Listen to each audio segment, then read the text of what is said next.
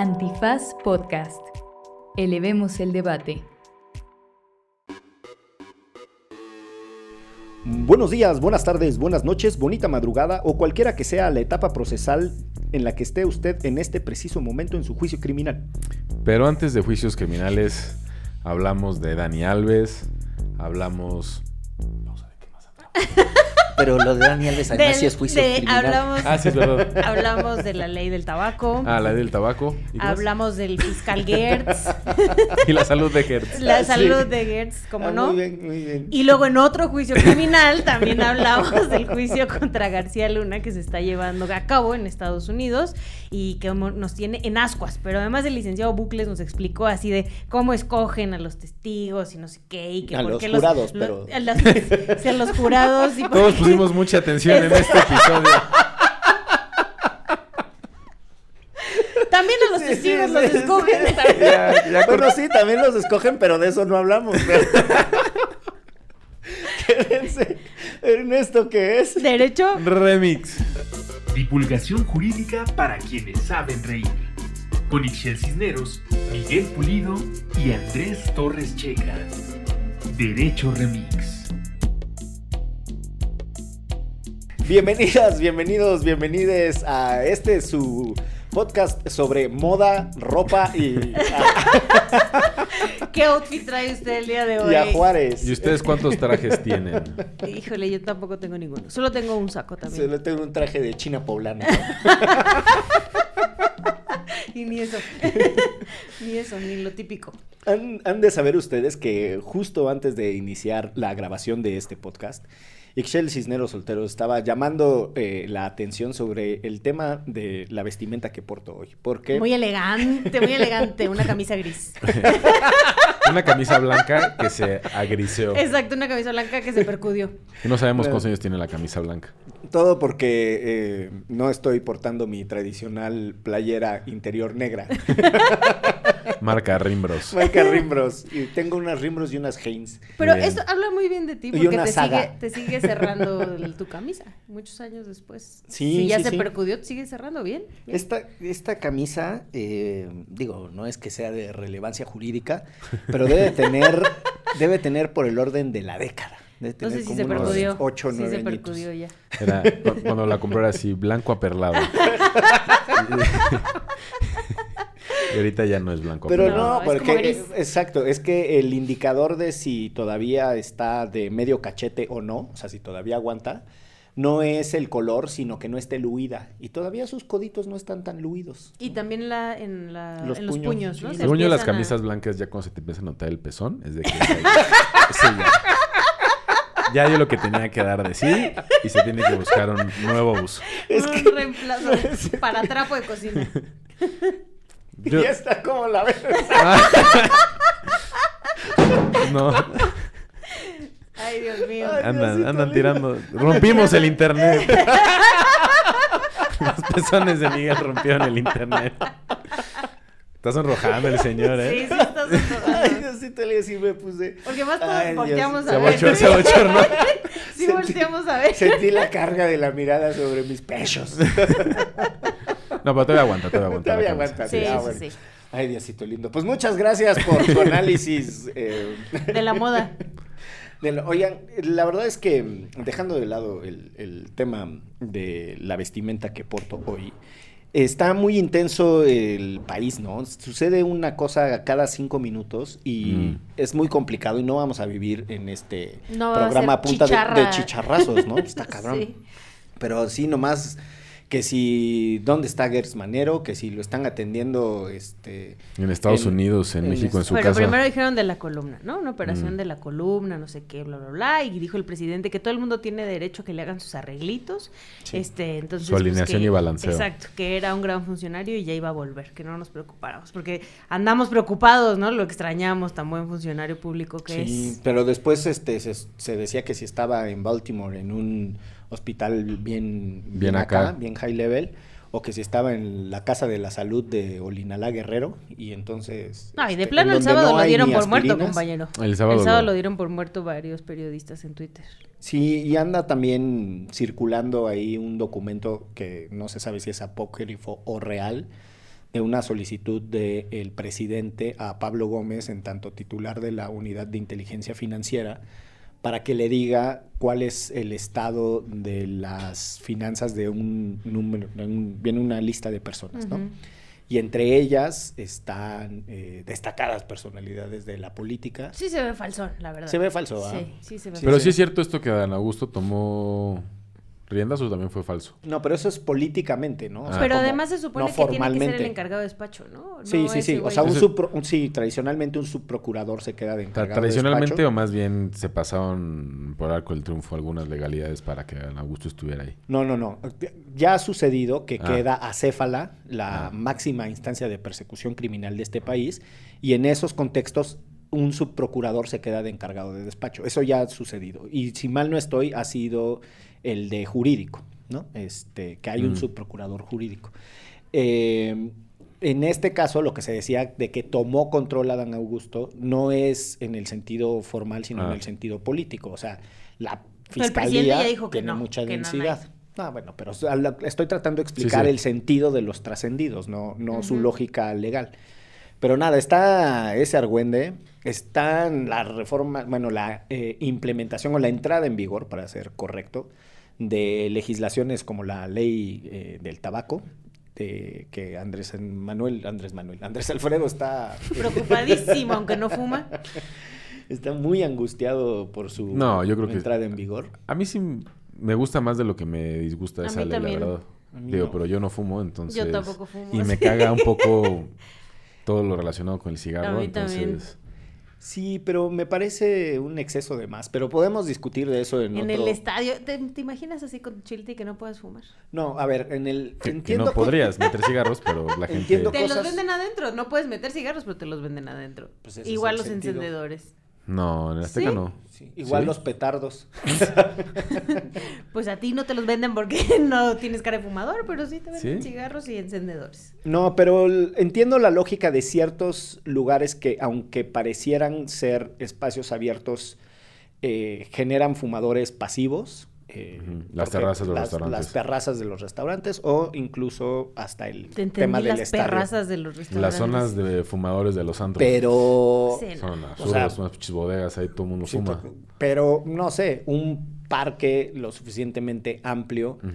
Eh, no, no alcanzo a entender ahí cuál es el sentido de la prohibición. Pero bueno, está ese tema que también merecerá su dosis de análisis. Eh, hay un, un autor eh, eh, argentino, eh, un penalista que estoy tratando de acordarme de su nombre. eh, Estamos notando el esfuerzo. Alberto Bovino. Y Alberto, que es un fumador empedernido, escribe mucho contra lo que él llama el fascismo saludable. Y tiene como 10 años, y además es un extraordinario penalista. Yo me atrevería a decir que es, pero de verdad, un genio del derecho penal. Pero nada, tiene, tiene buenos argumentos filosóficos de los límites de las restricciones en nombre de la salud. Siempre deja de lado todo el tema de los costos de la salud pública, porque también hay un debate, ¿no? Claro, Este, los contribuyentes Los pagan contribuyentes pagan, exacto. todas las enfermedades de quienes se destrozaron los pulmones. las externalidades negativas. Pero sí, pues bueno, Ah, pero el bonito- tema que sí está en Qué bonito escaleta, concepto. ¿Qué tal? Dani Sí, Alves. no. saca- el tema de Y Dani Alves, que está rudísimo. Está rudísimo. Se quedaron sin lateral. ¿Cómo no? Sí. Sí. nos quedamos sin lateral. Muy... Pero nada, eso de verdad que pasa a, a segunda Sí. instancia. Hay un tema con los futbolistas y la violencia de género.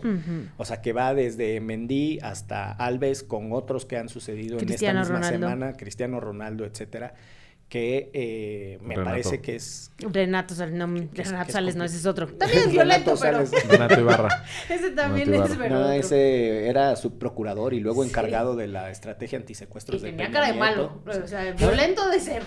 Ellos- él, él es, estoy seguro que ellos son campechanos. Él debe andar despachando en Campeche en estas épocas. Mm. Porque van y ahí se, se refugian los sales. A- a- ese es su terruño. Este, ¿pero qué? ¿En qué estábamos? No, de Dani Alves. Ah, no, pero claro, o sea, parte de lo que está saliendo a la luz es la contradicción en sus declaraciones y Ujú. cómo en un inicio su expectativa era que eh, el tete a tete, o sea, el... el Voy, declaro el- y me regreso, cara a casi cara, fue. Su prestigio, su dinero, su poder económico, etcétera, iba a ser suficiente. y nada, eh, la denunciante ha rechazado el derecho a la indemnización, este, eh, las- su testimonio coincide con lo que la eh, unidad de investigación de, de violencia sexual de los... ¿Cómo se llama la policía esta de Cataluña? Que tiene los No, no mozos de escuadra. No me acuerdo cómo se llama, pero ves Que, que... que ellos han... Ajá, las ciertas comunidades autonómicas tienen sus propias eh, policías y es el caso de la de, De la de Cataluña. Cataluña. Y nada, la unidad de investigación, todos los testimonios le, le vienen bastante. Sí, mal. aparte salía que por ahí se filtraron unos videos donde se veía que él, al parecer, la agrede físicamente, como que le da unos golpes, unas cachetadas, y que eso es realmente la agresión que detona todo. Ya. Pero, mm, digo, yo no he visto los videos, solo dice que la fiscalía ya tiene los videos en su control. No, y como bien decías, o sea, esto la verdad es que no es, lamentablemente no es nuevo y no solo con los futbolistas, también eh. Deportistas en general, ¿no? De fútbol americano hay un montón de denuncias de violencia y no solamente como así eh, chicas que conocieron en algún lugar, sino incluso las parejas, las esposas, ¿no? Sus infancias. Y es esto, el poder eh, que les puede dar, ¿no? El ser estos, perio- estos deportistas, enormes periodistas en contra de estas mujeres, em, e incluso, insisto, mujeres que son parte de su familia. Bueno, que ahí sí, fue lo que pobrecita pareció la- lo, lo de Renato acá. No, pero bueno, sí, pero que la esposa de Dani Alves estuvo muy gacho, la neta. Sí. La Sí. llegaron a acosar no sé qué tantos medios y la tenían, le estaban pidiendo unas declaraciones y afuera de su casa y demás. Y estas fechas al, al parecer habían coincidido con la muerte de su mamá. Y entonces subió una imagen de por favor déjenme en paz. O sea, los dos pilares de mi vida no los tengo ahorita. Sí. No sé qué chingados. O sea, dejen de No me mediatizar jodiendo, nuestro dolor, ¿no? Básicamente, sí. Sí está, sí está rudísimo. Eh, pero bueno, el tema que nos ocupa para la grabación de este Pero los episodio. Pumas ganaron 4-1, digo, ya también sin Daniel, pues Ya, podemos pues, sí. decir, podemos mencionarlo. Sí, ¿Contra sí, qué? Contra... Contra León. León. Ah, no, sí, es un, Es un buen resultado. es un buen resultado. sí. Ya le están entendiendo el esquema de Rafa Puente. cabrón. Ay. Sí, tres partidos. Yo nunca me emociono porque luego El así, tres partidos y luego todos perdieron. 3-0. Este, pues sí, pero el- les digo, chicos, déjenme llegar al tema de la escaleta. Total que solo había un tema en la escaleta y ya terminamos hablando de un montón de otras cosas.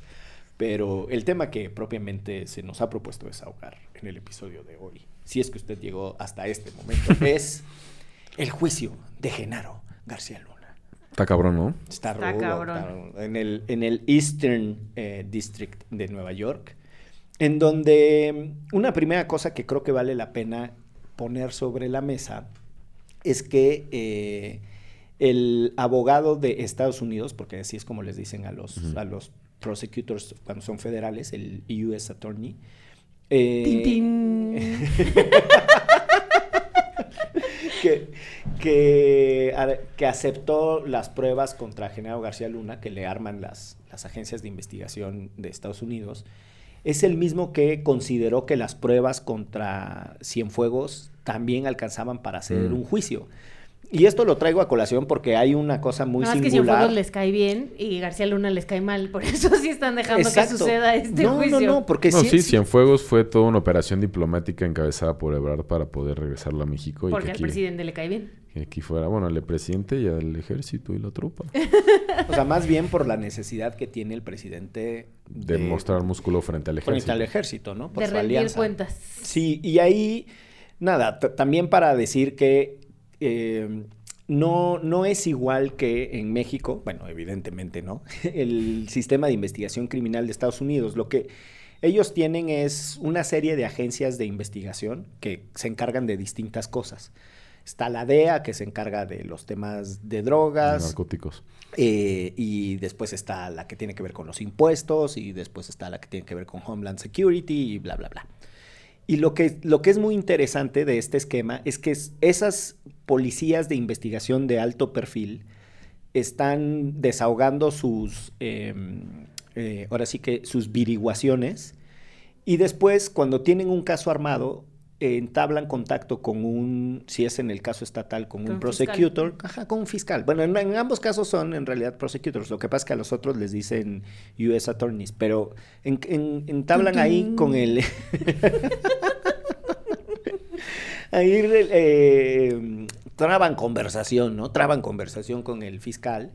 Y es el fiscal el que tiene que entender si esa investigación cumple los méritos para que eh, se le inicia un proceso a una persona o si necesita más investigación y empiezan ya a trabajar de manera colaborativa. Así como lo hemos visto en la ley y el orden. Tal como cual. le dicen, no, me hacen falta pruebas, no puedo empezar no la puedo investigación, échale más ganitas, compañero, y tráeme más pruebas. Y hay un momento en donde eso pasa un segundo filtro, que es que un gran jurado autoriza que se empiecen a hacer propiamente las etapas del proceso criminal. O sea, no es el, no es el momento del juicio. No es el jurado que fue un pedo as- de asignar Ah, estas- estos días. Exacto.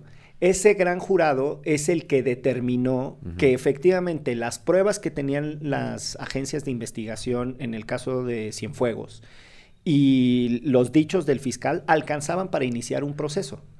O sea, Cienfuegos ya estaba en ese brete. Sí. Entonces, lo que quiero decir es que no era tan cualquier cosa lo que, de lo que lo estaban acusando. Y luego Seth Ducharme, que, Ducharme, que es el fiscal que, que inició ambos casos, tenía las mismas convicciones. Ya no trabaja, según yo, para, para, la, para la Fiscalía de Estados Unidos. Renunció el año pasado, el antepasado, sepa cuándo renunció. Y se fue a Eh, vivir en otro país, ¿no? Con otro nombre. sí. Que no vaya a ser que le caigan. Pero todos, eh, también participaron todos ellos en el juicio del Chapo, por eso están conectados eh, esos, Hasta el juez. Esos tres Sí, es el mismo Es el juez. mismo juez. sí, el Brian que- Cogan. El que cantaba en... eh, No, iba a ser un chiste malo de Billy Corgan, pero no, no me dio la fonética.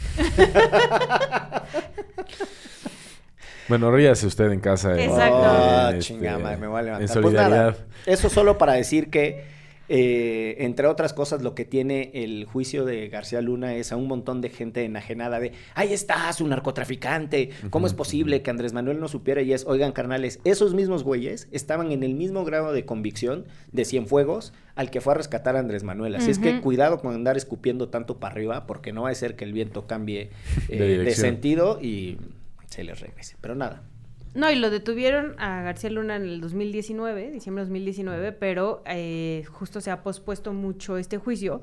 En principio porque tenían que tener, o sea, como que les pedían más pruebas, después porque vino la pandemia, después porque la defensa decía que estaba, era muy amplia eh, la investigación y todas las pruebas que habían eh, El obtenido. famoso Discovery. Entonces que necesitaba más tiempo, y pero ahora sí, ya hace la appellation, ya empezó chingos de periodistas mexicanos haciendo Sí. fila en el frío este de Nueva De York, Nueva York. eh, para poder entrar a las sesiones, que además, bueno, eh, son públicas, pueden entrar, pero no van a ser televisadas, como en algunas otras ocasiones pueden ser televisadas. En esta ocasión solamente van a poder entrar y han podido entrar, les quitan absolutamente todo, este, según entiendo, y solo salen de vez en vez a reportar lo que está sucediendo allá adentro.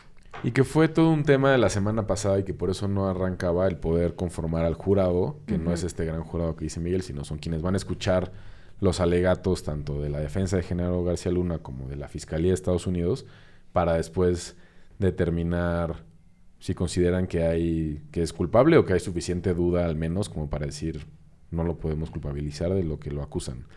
Que lo acusan de son cinco Son cargos chingo, sí. Ujú. de narcotráfico, falsedad de declaraciones. Siempre eh, hay uno que es conspiración para introducir droga a los Estados Conspiración Unidos. de tráfico de cocaína. Sí, ese, ese es como de rigor. Facilitación eh, y, y proteger operaciones de narcotráfico hacia Estados Unidos. Y, y pues bueno, escriben por acá, digo que aquí yo adelanto una de mis recomendaciones. El país ha hecho una muy buena cobertura del día a día de lo que está pasando allá. El país, el diario, no, no México, no, no, No, no, no el país en su conjunto. no, no- Sí. no San Juana. Este, y ahí, y ahí el, el corresponsal que anda por allá es Elías Camaji, que ha estado Ajá. en el frío, en el frío de Nueva York, haciendo la fila fuera del juzgado para saber qué onda. Y él estuvo contando cómo, por qué no lograban Reunir a reunir estos jurados. Y hay una parte muy interesante en donde tanto la fiscalía como la defensa empiezan a jugar medio los, ajedrez. los impugnan. Empiezan a jugar medio ajedrez con las personas para tener un jurado que más o menos favorezca lo que es su teoría del caso. Entonces, por ejemplo, la defensa de García Luna decía, bueno, queremos saber cuál es la opinión que tienen las personas que van a estar en el jurado respecto a policías, crimen organizado, personas que estuvieron en dependencias como fiscalías, ejército y demás, porque si tienen una posición muy contraria, a lo mejor sienten que ya está sesgado el juzgado previo a que inicie el juicio. Y la fiscalía, al contrario, ¿no? Buscando encontrar personas que tengan algunas opiniones muy marcadas respecto a delincuencia organizada, E incluso había comentarios, ¿no? Que después la prensa los fue sacando así como dato curioso, ¿no? Uno que venía de Honduras, bueno, que tenía, eh, él ya había nacido en Estados Unidos, pero su familia era de Honduras, y que decía que gracias a los mexicanos todo el mundo creía que eh, América Latina eran narcotraficantes y no sé qué, y bla, bla, bla. Y entonces cancelado, que me lo sacan porque estaba, tenía ahí sus restricciones en contra de, de los mexicanos en sí.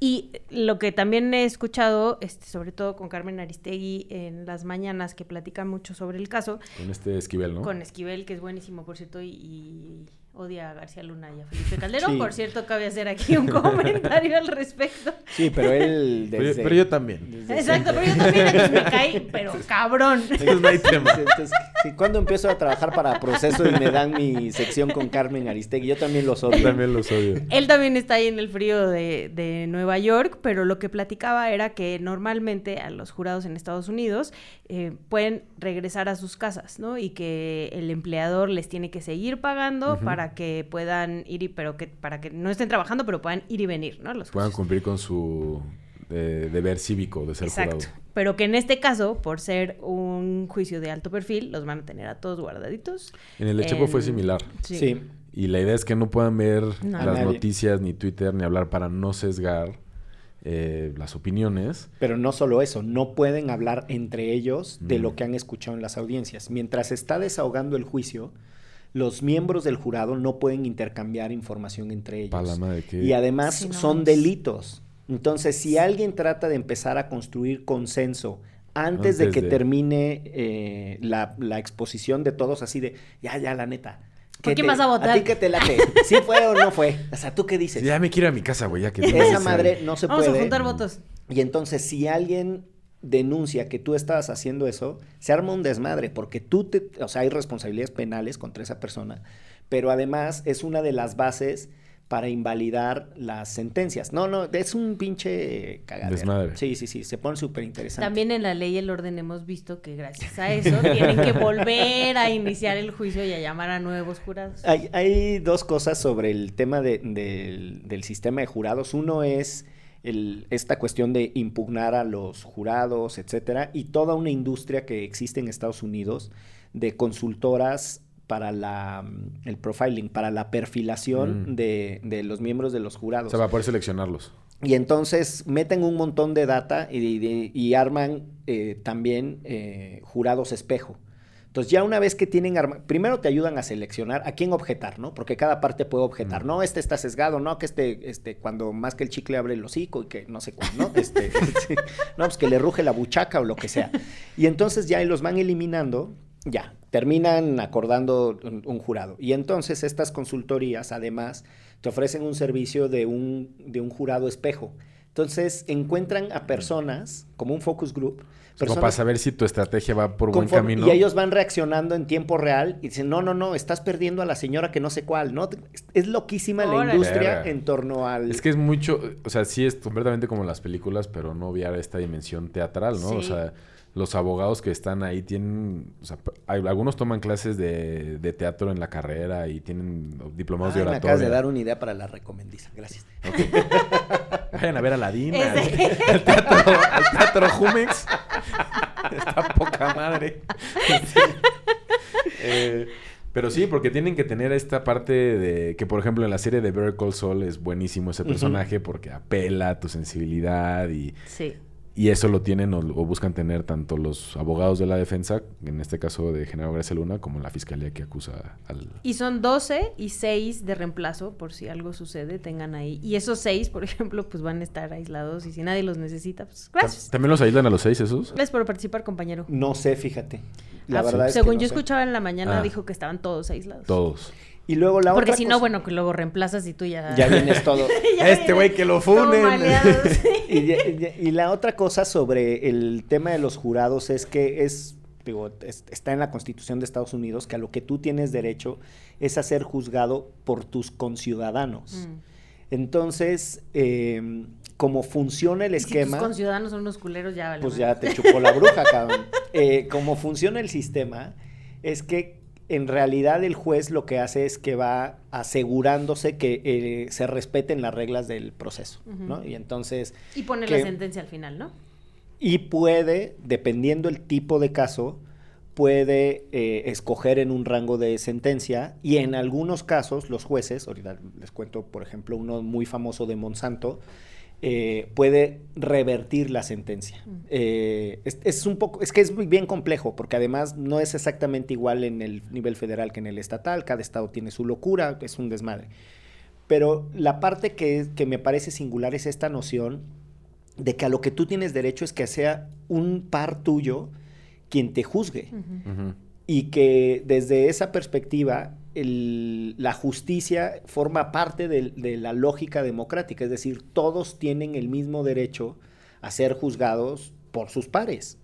Ya, y ahí, o sea, a la mera hora de los madrazos, claro, hay una incidencia muy cabrona en el destino de los juicios dependiendo quién te defienda y quién te acuse. Uh -huh. No son iguales los fiscales. Eh, los, est estos fiscales de esa zona de Nueva York, el del Eastern District, que es la, el de Brooklyn, son perrísimos con temas de delincuencia organizada, están muy obsesionados con esa cosa. El de Manhattan está súper obsesionado tradicionalmente con delitos asociados al dinero, financieros. Eh, financieros, y son perrísimos para esas pinches investigaciones. Pero en últimos años, los de Illinois, particularmente en la zona Chicago. de Chicago, están perrísimos también en los casos de delincuencia organizada. Y hace muchos, muchos años, los que eran los top en ese tipo de juicios eran los de California. O sea, los, los narcos de, de, de, Tijuana ah. y de, del cártel de Tijuana y tal, todos que son los Arellano Félix uh -huh. y los de toda la zona de, eh, incluso los de Chihuahua, todos esos casos los llevaban esos fiscales. Entonces ustedes van a ver que a finales de los 90, a inicio de los 2000, los fiscales que tenían las condenas más, más perras, aunque eran federales, eran californianos, y eso ha venido cambiando porque se Así van es. profesionalizando. Y entonces, la neta es que no es lo mismo que te agarre el pinche fiscal de este de Wyoming. Utah, de Wyoming, el de Montana, que no, pues no sabrá Dios a qué se dedique, cabrón, el de ese distrito. Pues a ser fiscal. Que los de acá, ¿no? No, pero incluso también sí, pero... lo de los jurados, volvemos, es muy importante porque hay mucha, pues sí, eh, discriminación, sobre todo, por ejemplo, cuando se hace un jurado donde no hay una persona negra y se está juzgando a una persona negra, que se, que se vaya más porque lo van a encontrar culpable, ¿no? Y eso también hay estudios en Estados Unidos que sucede. Entonces, por eso es muy importante también que la defensa busque que eh, en, en, los testi en los testigos, ¿no? En los, este, jurados. en el, los jurados esté balanceado el asunto.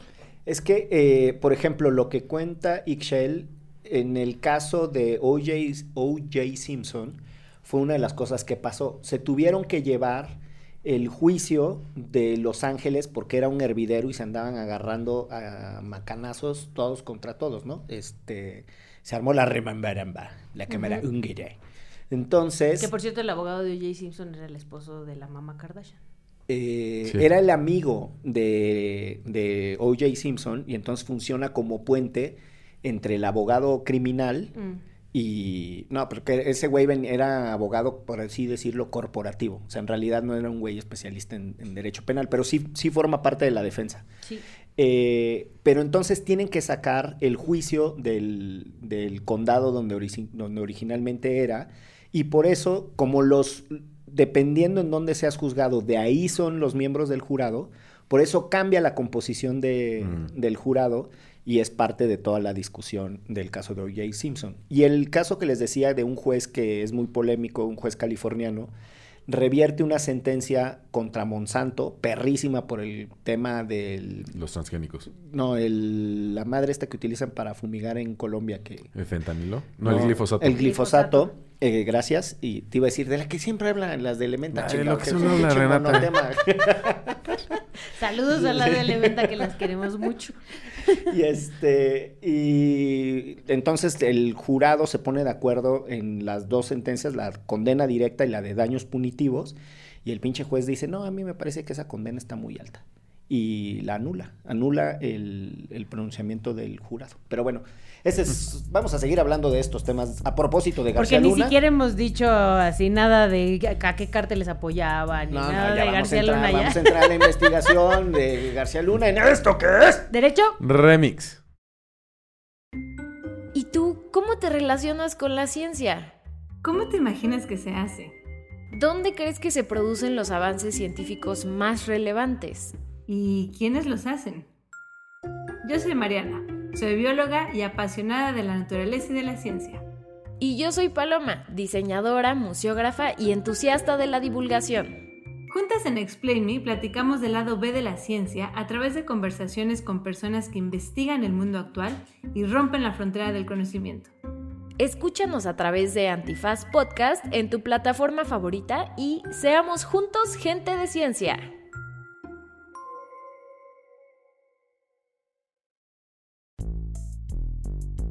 ¿Sí? ¿Cuatro? Muy bien. Bueno, nos quedamos. eh, nos quedamos aquí en el preámbulo del, del juicio de Genaro García Luna. Que es importante aclarar que para este lunes 23 de enero del año 2023, a la 1.50 que estamos grabando, se está llevando a cabo las primeras audiencias del juicio. Ah, Entonces, pensé que ibas a decir lo de Polo Polo. se está llevando a cabo la muerte de Polo Polo poquito a poquito. Ya No, la este, productora, mira, feliz porque mencionamos Polo Polo la acaba de muerte Polo. Polo. Yo, nos- yo la verdad sí tengo que decir Y nos que obligaron a decir esto, porque a mí ni me gusta Polo Polo. yo en mi juventud escuchaba cassettes de Polo Polo, ¿cómo no? Y Sí. me reía. ¡Polo! El del vampiro. ¡Polo, polo, polo! No sé, pues cada quien escucha lo que puede. Ah, Ahí, ahí sí sentí ahora como un gap, un gap, generacional. Sí, o sea, tú... Entre Polo Polo y el cassette. Pero bueno, decíamos, a la una ya 50, porque me robaron un minuto, eh, se está llevando a cabo el juicio de Genaro García Luna. O sea, muchas cosas que se analizarán en otros derechos remixes. Sí, sí. Eh, pero lo que es interesante es conocer como de qué lo acusan y cuál es la teoría de la defensa. Porque también algo que... De que, de que habla bien feo. de que- algo que podría hacer Genaro García Luna es declararse culpable. Eh, con eso llegarían a lo que se le llama en Estados Unidos el plea bargain y entonces reducir la condena y ahorrarnos el juicio. ¿no? Como ahorrarnos esta etapa, no saber nada, que es como la carnita que aquí en México estamos esperando, de saber qué sale allá que nos pueda servir aquí. Pero si, si Genaro García Luna dijera, yo soy culpable a la mierda, se acaba el juicio. Entonces, su def- la defensa y sus abogados han dicho que ellos van a pelear hasta el final para demostrar la inocencia Que de lo su que se le dinero es lícito. Entonces ya habíamos dicho que lo que lo acusan son estos cinco cargos de narcotráfico, delincuencia organizada, pero la defensa, su hipótesis o su teoría es demostrar que él era solo un político y estaba haciendo su chame político y que eso le implicaba conocer a gente de alto perfil en Estados Unidos y demás y que seguramente también por su chame político estuvo en otros lugares que pudieron haber sido desafortunados para su carrera. no- Casualmente me topé con el Chapo. Así, Sí. ¡ay, qué Casualmente le entregué este fajo de dinero. Sí, sí. Y a mí se me cayeron ahí unos planes que ¡Qué le permitían eh, cruzar la frontera con mayor seguridad. Sí, porque de eso lo acusan, de estar apoyando al cártel de Sinaloa y al, al cártel de los hermanos Beltrán Leiva. Entonces, sí, la, la teoría es que Genaro García Luna, pobrecito, no tenía amigos. Él estaba haciendo su chamba, no se juntaba con nadie más. Y por ahí trascendió que parte fuerte del argumento es que se juntó con un montón de políticos de alto perfil y que iba a mostrar sus fotos con Hillary Clinton y John McCain y con Barack Obama para decir, Miren, yo soy una yo me junto con estos políticos de alto perfil de su país. Es que es parte del ¿No? tema. Sí. O sea, a ver, este señor estuvo en la estructura de inteligencia y seguridad pública de este país, en la inteligencia civil, añísimos. Y los gringos colaboraron con él añísimos. Totalmente. Y no solo eso. Yo recuerdo que cuando recién anunciaron que, que lo habían detenido, recuerden que él no, lo, no hubo que extraditarlo porque estaba viviendo en Miami. Lo detienen allá. Allá, allá mero lo agarran. Y un poco parecido a lo de Cienfuegos, ¿no? Que cuando lo agarran, él estaba en territorio de. Estados Unidos, ajá, en Los Ángeles. Pero Cienfuegos estaba como de coto, de tu- ¿no? Ajá, él iba de turismo con toda su familia Y en pleno COVID. agarran, A, Disney. A Disney. Anaheim. Anaheim, con Y- toda su familia. Pero Genaro Luna sí está él estaba viviendo, viviendo, ahí allá. en y una está, casota. sí, y estaba en el trámite también de la nacionalidad gabacha y no sé cuántas cosas. De ese, ese vericueto no me lo sé. Pero en- hay una cosa que es interesante de lo que dices, de el proceso de acumulación de poder y la interacción con los gringos. Porque si los gringos estuvieran colaborando con un güey al que ahora están acusando... ¿Qué tanto no sabía Obama? o- o- Sí, exacto. O sea, el punto es, carnal, lo estás acusando en 2018, pero hasta 2012 Ujú. ese güey era tu contraparte y era Le el que le entregabas información. Y, no, y entre 2006 y 2012, durante el sexenio de Calderón, es el sexenio en, en el que más se reforzó la, la relación bilateral entre México y Estados Unidos para temas de inteligencia. Sí, sí, sí. y está toda la implementación y el diseño De Iniciativa Mérida. Iniciativa Mérida. ¿no? Entonces, pues es completamente sospechoso que no haya gente en diferentes niveles en la administración de Estados Unidos que no supieran que este cuate estaba embarrado y de eso lo están acusando. No, totalmente. Y, y la otra cosa que es bastante interesante a propósito de la técnica de, de litigio, Ixchel decía que la defensa argumentaba que los son, millones ¿no? de, hojas en, en el archivo de acusación, ¿no? o sea, el expediente, perdón, de acusación. Y esa, esa fase que se le llama como el discovery, que es en donde están ahí todo, todo lo que estás investigando y cómo le tienes que dar parte a la defensa de lo que vas descubriendo, hay un momento en donde al iniciar el juicio, el juez eh, este Kogan lo que dice es que hay parte de la información que trata de presentar la acusación relacionado con el modo de vida de García Luna que no va a poder ser expuesta en juicio. Entonces, eso es medular porque la, la acusación va a tener, tiene un montón de margen de maniobra, pero va a tener restricciones para decir, y ese yate, y esa casa, y esos restaurantes, no sé cuál, no pueden ser más que producto del narco. Ahí es cuando dicen eh, irrelevant o cosas así, ¿no? No, pues el objection porque no es ajá, pero Porque está ya más desde cabrón. el principio les dijeron que no podían Que no pueden, entonces y lo sí. mismo lo de las fotos de la gente famosa. También el juez le dijo, Creo que sí pueden enseñar las fotos, pero no pueden ser un argumento central. ah, Entonces es, eh, va a ser interesante en torno a qué eh, elaboran la acusación. Y la que sigue es que los gringos tienen esta cosa que es eh, la evidencia directa y la evidencia indirecta. Entonces, la evidencia directa tradicionalmente es cuando a alguien le consta algo, ¿no? no, no es sujeta de interpretación. Y la evidencia indirecta es cuando la suma de cosas te permiten llegar a una conclusión que es, pues es que yo oí que quién sabe quién le dio lana y después se apareció en un Ferrari y pues y él no tenía otro ingreso y era servidor público y de dónde, sal- ¿no? ¿De dónde salió el, Ferrari. casi todos los funcionarios de Peña Nieto los estás describiendo en este momento. Pero Cervantes ya tenía su Ferrari desde antes de ser fiscal. Eh, o sea, eso es una realidad. Eh, pero y no quería pagar tenencia en la Ciudad de México y por eso le lo tenía, en Morelos. lo tenía emplacado en un Infonavit de Morelos. Pero el, el punto está en que va a ser muy interesante ver el valor de los, eh, de los fulanos que están dando información respecto de García Luna. Porque es muy torcido el sistema de acusación de Estados Unidos y las cosas que negocia la DEA principalmente con las personas a las que tiene acusadas es de escándalo. O sea, eh, el trabajo que ha hecho eh, por años Ginger Thompson, que trabaja en ProPublica y que fue muchos años la corresponsal del New York Times en México, te explica de la mejor manera el mugrero que es la DEA y los pactos que suelen tener con criminales. Además, sobre esta lógica del modelo de Estados Unidos de que prácticamente todo puede ser objeto de contrato. Entonces, literalmente tienen contratos, o sea, tienen a sicarios que están contratados para ellos y que hay un pacto y que van a recibir dinero y que si se logran ciertas cosas, entonces no van a ir a juicio. Sí, sí, sí. Entonces, están criminales en activo, es lo que quiero decir. No es que estén detenidos y en el proceso. está- No, no, no. Criminales en activo están trabajando para la DEA y pues, sabrá Dios qué mugrero tenga el caso de García Luna en términos de quién dice qué, ¿no? Que ahí está interesante cuál va a ser la lista de los testigos De los colaboradores testigos. de la fiscalía, que son más de 70 personas.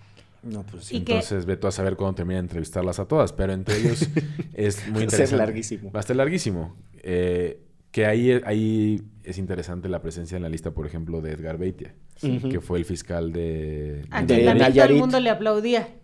que en su momento también era acá un Ajá, y todo el mundo era como, uy, está frenando Con el crimen organizado de la a- zona. a- Pues, a, ese, pues sí. a ese también lo agarran estando de Sí. visita en Estados Unidos, Sí. a Edgar el Diablo Beatty. El diablo.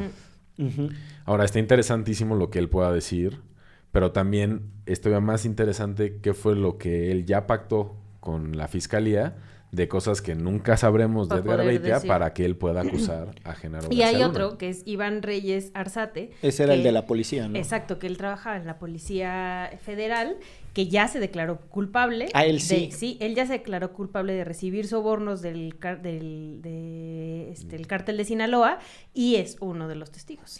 Porque la estructura a la que están acusando son Arzate, eh, Pequeño García, que ese es su apellido. Ramón, García Pequeño. García Pequeño. Ajá, y Luis Cárdenas Palomino. Y Luis Cárdenas Palomino. Que Luis Cárdenas Palomino y García Pequeño están también, bueno, Luis Cárdenas Palomino está aquí en, en, en, Ajá, está en este, proceso de el extradición. altiplano, pero porque está por tortura en el caso Florence Cassés. Y aquí en México a García Pequeño también se le busca por lo mismo. Ese anda prófugo. No Y- andaba... Pero esa es la estructura que están diciendo. Que está coludida con el Ajá. cártel de Ahora, Sinaloa.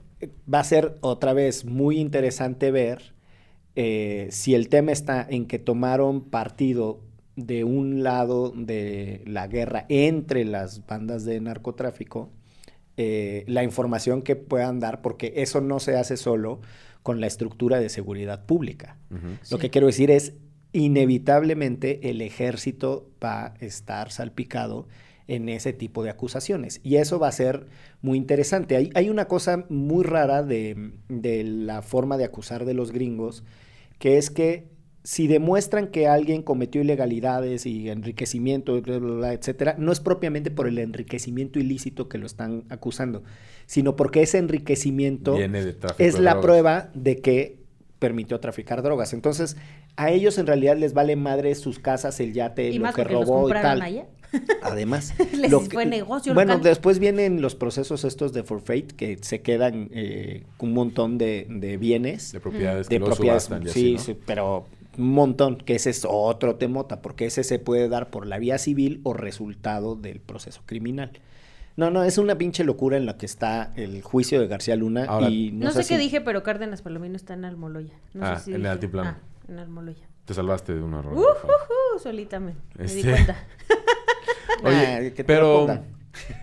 ahora, pa- para muchos este juicio es lo que podría abrir la puerta a una acusación más seria hacia Felipe Calderón, que ahora Ay, Dios me la vive en España. Dios me la haga buena. Este, pero, o sea, ¿qué tanto eso podría pasar? Yo lo veo poco probable, la verdad. Como que medio terminan estas cosas y más bien tiene que ocurrir toda tu investigación que no sabremos qué es hasta que, no sé, lleguemos a ella, pues, pero no creo que una desate la otra.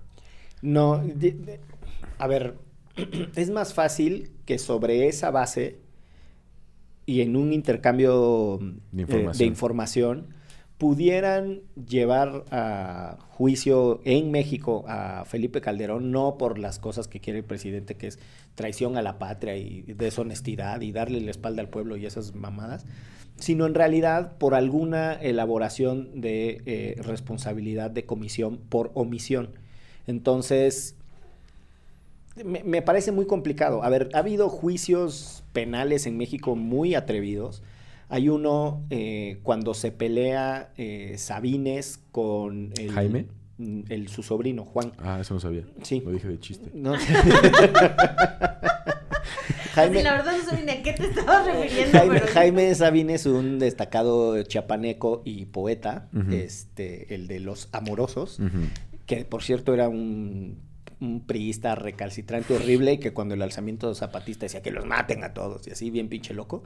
Eh, tiene un sobrino que después Cero fue- amoroso. que después cero amoroso tal cual que tiene un sobrino que después fue gobernador de Chiapas, Juan Sabines. Este el que antecede a Juan Sabines, que se me olvidó ahorita el nombre, ahora sí me Mario está Villanueva. fallando. No, no, no, ese es de Quintana Roo. Sí. Eh, Que también la andaba... Pablo- la andaba... Pablo Salazar Mendiguchía. Eh, Juan Sabines mete al bote a Pablo Salazar Mendiguchía en un caso de, de unos problemas que sucedieron en unos hospitales y, en un hospital y murieron unos niños y entonces la acusación de la fiscalía eh, que es muy muy loca pero sí explora figuras del derecho penal en donde tú por ser cabeza de un gobierno tienes ciertos deberes de diligencia y cuando eres omiso, negligente en extremo, bla, bla, bla, tienes algún que grado de con Peña en responsabilidad esa podría ser Mm. una explo- por ponerte un ejemplo, una exploración, pero puta, la verdad es que ni tenemos esas doctrinas de comisión por omisión. eh, ni Tampoco hay muchos antecedentes de esta posible colaboración bilateral como para que la información que queda ya pendiente a que en México tenga un eco. Sí, no, o sea, a menos que sea que juzguen allá a Felipe Calderón porque fue parte de esta red, ¿no? O sea, como que... Pero que eso que sí también no- ya es de pinchoso, ¿no? pero Que- ahí, pero ahí justo el... Pero ¿por qué no? Jesús... No, los gringos tienen una doctrina muy, muy firme de no meterse con los ex jefes de Estado Pero de ¿y ningún Juan, país. Juan Orlando Hernández. Hay, En Honduras. Y yo, Sí, y yo, pero, eh, Jesús Tiene que ser una cosa muy Descarada. muy descarada. Lo de, lo bueno, de- estaba el hermano metido y la el esposa hermano- y todo. El hermano ya estaba en el bote desde hacía un montón en Miami, el güey seguía operando desde bla, bla, pero si te fijas, no lo agarran mientras es presidente. Por eso cuando sucedió en Panamá lo de Noriega era una locura, ¿no? Este, No, pero este ya tampoco es presidente. Yo creo que lo agarren. Pero, pero ese, ese ya es nada más un... Eso es, es- mi corazoncito lo pide. Pero lo que estaba explicando Jesús Esquivel el otro día, que es mi gurú y nada me faltará en, esta, en este tema. ¿Quién? Jesús, Esquivel. Esquivel, el Jesús periodista, que em, la defensa de García Luna está intentando como alargar el juicio lo más posible, porque sí le ofrecieron ser testigo cooperante, que es lo mismo que le ofrecieron a- al fiscal. A Edgar. Ajá, y es como, sí tienes que pasar unos años en la cárcel, ¿no? Y aceptar que fuiste culpable, y, pero después ya quedas libre, feliz de la vida, con un chingo de privilegios, viviendo en Estados Unidos incluso. Nos ayudas a atrapar al que sigue. Exacto. Eso sí se lo ofrecieron, según Jesús Esquivel, a García Luna y dijo que Nanay. Pero lo que está diciendo este Esquivel ahora es que eh, la defensa quiere estirar el juicio para que lo hagan testigo protegido. Que eso sí es, te dan todo, o sea, sí, tú das sí. toda la información y tú desapareces del mapa y puedes seguir viviendo con tus millones. Y entonces ahí mi esperanza de que si es testigo protegido caiga Calderón. Pero no creo, la verdad. Sí, pero no sé, no es cualquier cosa eh, tener... Llegar a esos. Sí, no, o sea, y hay casos en los ochentas de por violaciones graves a derechos humanos, con, o sea, hay, hay, un, hay precedentes judiciales muy firmes en Estados Unidos y muchos de ellos emergieron cuando recordarán que eh, un grupo de abogados en la zona eh, de Connecticut, porque eh, Cedillo vive o pasa mucho tiempo en New Haven, lo le, le presentaron un juicio por acteal. Y nada, es, o sea, una de las figuras eh, en la- a las que acudió su defensa tenía que ver con que los gringos ya han dicho que no se van a meter con los jefes de Estado por cosas que sucedieron en otros países. Lo que tendrían que demostrar es que Felipe Calderón Es parte de esa red, sí. No, no solo que es parte de esa red, que ya no hay nadie arriba de él, que él encabezaba la estructura Pues que el Chapo. Para meter eh, la cocaína a Estados Unidos. Y Está complejo. Está complejo. O sea, para, para hablar con franqueza está complejo. Yo lo veo bastante Difícil. difícil. Lo que yo sí espero ya es la biopic del caso, con Alec Baldwin como Genaro García Luna. yo creo que le, ca- le quedaría bien. sí, sí tiene ahí un aire, ¿no?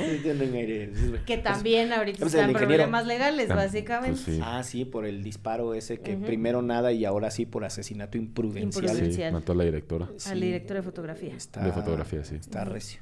Oye, pero en serio que García Luna tenía una capacidad, bueno, cuando tenía que usar foros me refiero, una capacidad explicativa reducidísima. O sea, el güey decía, no, pues esta es la, la policía, que se note que el poder del Estado.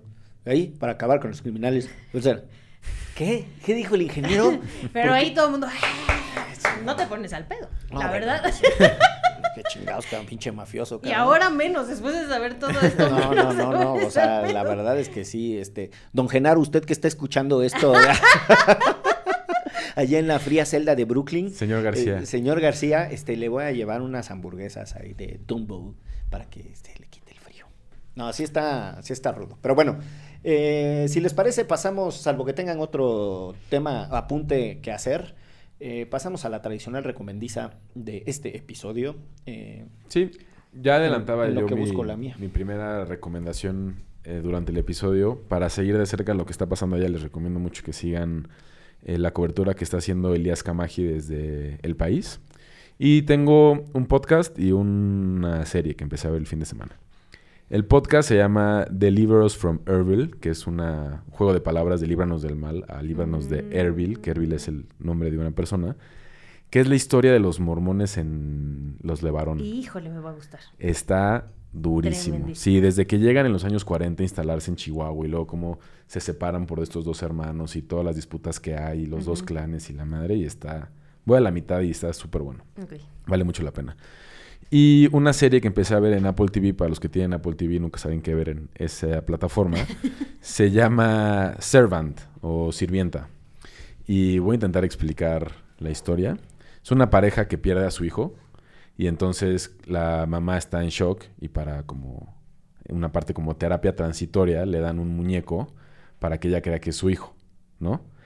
Y entonces el esposo juega tanto en este rol que incluso contratan a una niñera para cuidar al muñeco. Y cuando llega la niñera, las cosas se ponen Wow. rarísimas en la casa. Pero es como de misterio. Sí, es de misterio. Ah. Está, está... Me aventé toda la primera temporada este fin de semana así nada más de estar en el sofá uno tras otro y está, Uf. está buena. Sáquese. Yo, bueno, yo sí me aventé lo García Lunada. Este. Eso que es un- Sí. un platillo en tu taquería favorita, ¿no? Así afuera de los reclusorios. Con queso.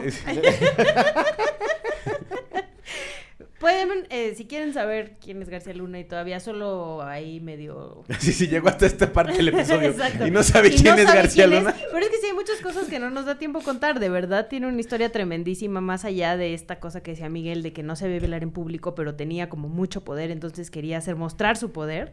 Hay muchos libros al respecto sobre quién es este personaje. Uno es el licenciado Biografía no autorizada de García Luna, de Jesús Lemus.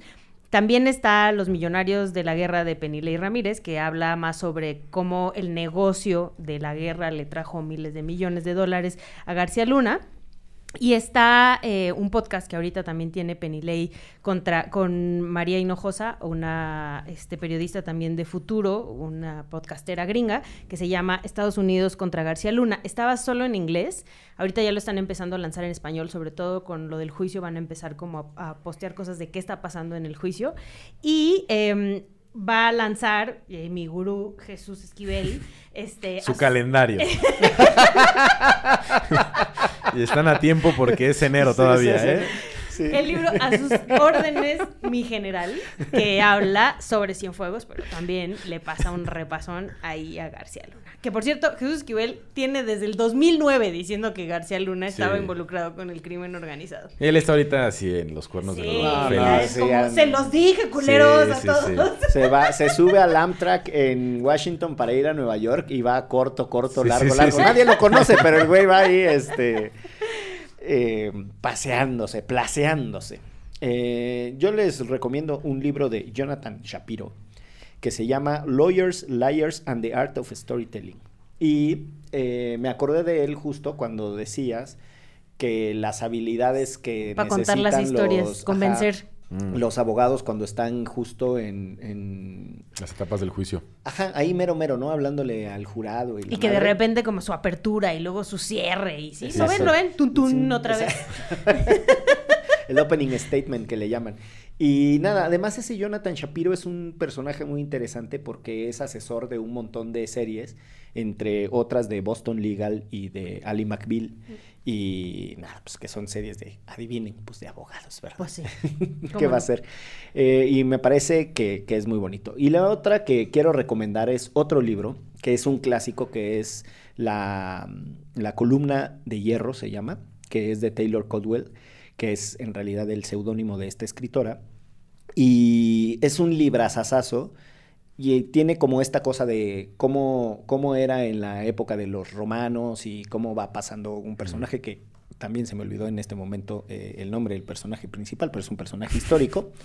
Eh, y nada, tiene la, la vocación por la abogacía y Mm. cómo va a los foros y cómo surge esta cosa de teatralidad en, el, en los juicios romanos. No es como una clase de derecho romano, no está aburrida, es una novelaza. es, muy, es muy bonita y pues nada, si les parece, nos vamos de Nos esto. parece. ¿Qué fue? ¿Derecho? Remix. Cuando nos diga, señor... No, no, pues por favor. Volvemos a hacer el No, conteo no, para- permíteme. No, no, no, usted, Sí, permítame. es es eso. Ah, no, por favor, señor Por productor. favor, por favor, productor, dígame. Usted dígame. Es que este productor no sabía que a los productores se les dice señor. Sí, no, bueno. Yo tengo peleado con eso. Sí. Se queda con... Sal- ¿por qué te dice señor? Llega, llega a su casa así de... "Pero Aquí ya no es ningún señor, cabrón. Aquí hecho- todos somos iguales, De hecho, compañero. de hecho, ahora que lo estoy pensando, su, su cuenta de correo, de Señor correo de Twitter es señor Sí. Filio. Y de Instagram. Un saludo a señor Filio también. Porque sí nos escucha el señor. El Pero señor está- productor. Pero está fuera de... Todavía no estamos grabando. Estamos en Por eso... Divulgación jurídica para quienes saben reír. Con Ixel Cisneros, Miguel Pulido y Andrés Torres Checa. Derecho Remix.